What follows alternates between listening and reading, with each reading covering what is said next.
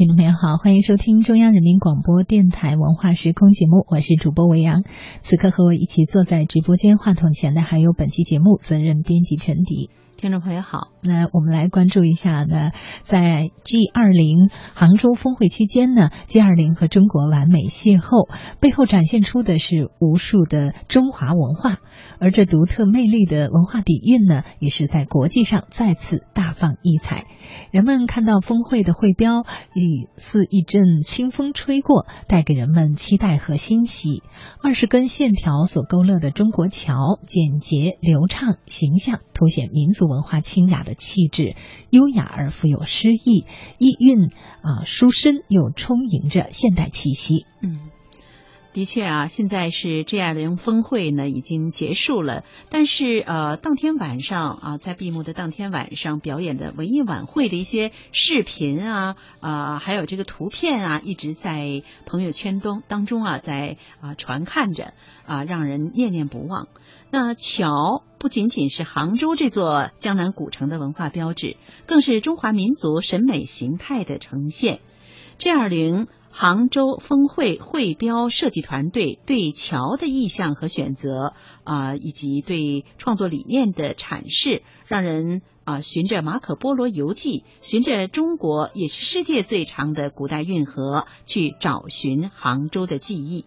这座城的庄严和秀丽，的确是世界其他城市所无法比拟的。而且城内处处景色秀丽，让人疑为人间天堂。杭州城中的各种大小桥梁的数目达到一万两千座，那些架在大运河上用来连接各大街道的桥梁和拱桥都建得很高，建筑精巧。竖着桅杆的船可以在船拱下顺利通过。嗯，那杭州呢，不仅有传说当中许仙和白娘子相逢的断桥，梁山伯和祝英台依依不舍、十八相送的长桥，还有南宋名将韩世忠追击叛将、斩敌获胜的德胜桥，为迟滞追兵建成，通车未满百天便惨遭炸毁的我国第一座现代化大桥钱塘江大桥，更有位于京杭大运河终点。恭迎四方宾客的拱宸桥，嗯，的确啊，桥是杭州这座城市的一个文化的标志了。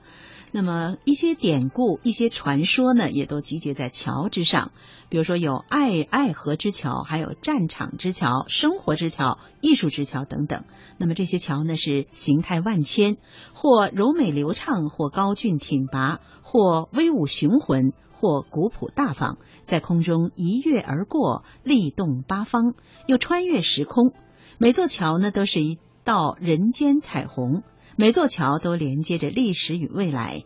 一桥飞架，缩千里为咫尺，连两地成一家。浓缩杭州古老的历史与文明，也铺陈着更为动人的人文底色。升腾属于杭州，更属于中国的城市美学的精魂。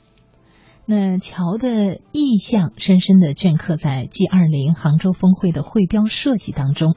二十根线条不仅体现出了古桥所独有的刚劲、明快、柔韧、舒展的线性特征，以及中国桥的文化内涵，更代表着与会的二十个国家，如流动的光，从世界各地跨过高山，越过海洋而来，在杭州汇聚。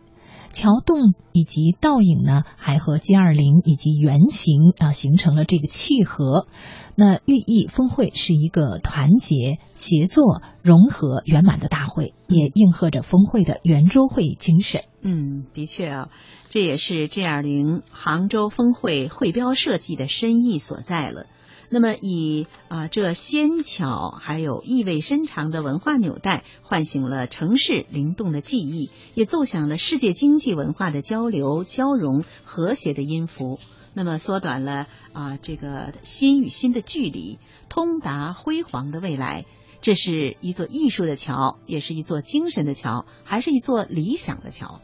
桥呢，因水而生。古桥的线条离不开西湖的色彩。G 二零杭州峰会会标以蓝绿渐变的色调，呈现了西湖烟雨朦胧、水天一色的柔和之美，诗意而自然。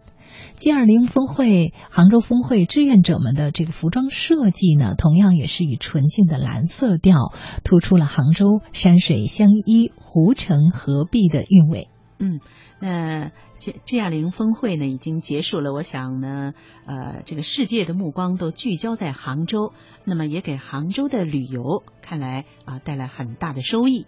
那么提起杭州西湖呢，这里还有西泠印社。G 二零杭州峰会的会标右上角的红色印章，作为一种设计元素，漂浮在蓝色的线条里，既符合 G 二零会议主办国不得在会标中使用本国文字的要求，又凸显了杭州的特色。那么我们知道，这个啊西泠印社它是创立于清代光绪三十年，也就是一九零四年，它是作为我国现存历史最悠久的金石。篆刻专业学术团体早已名扬天下了。那红色的中国印也是更为会标呢，增加了中国所独有的文化元素和更为深刻的内涵。红色它是郑重的颜色，而这个盖章呢是庄严的象征。红色的中国印代表着中国是一个负责任、守信用的大国，这是中国向世界的承诺。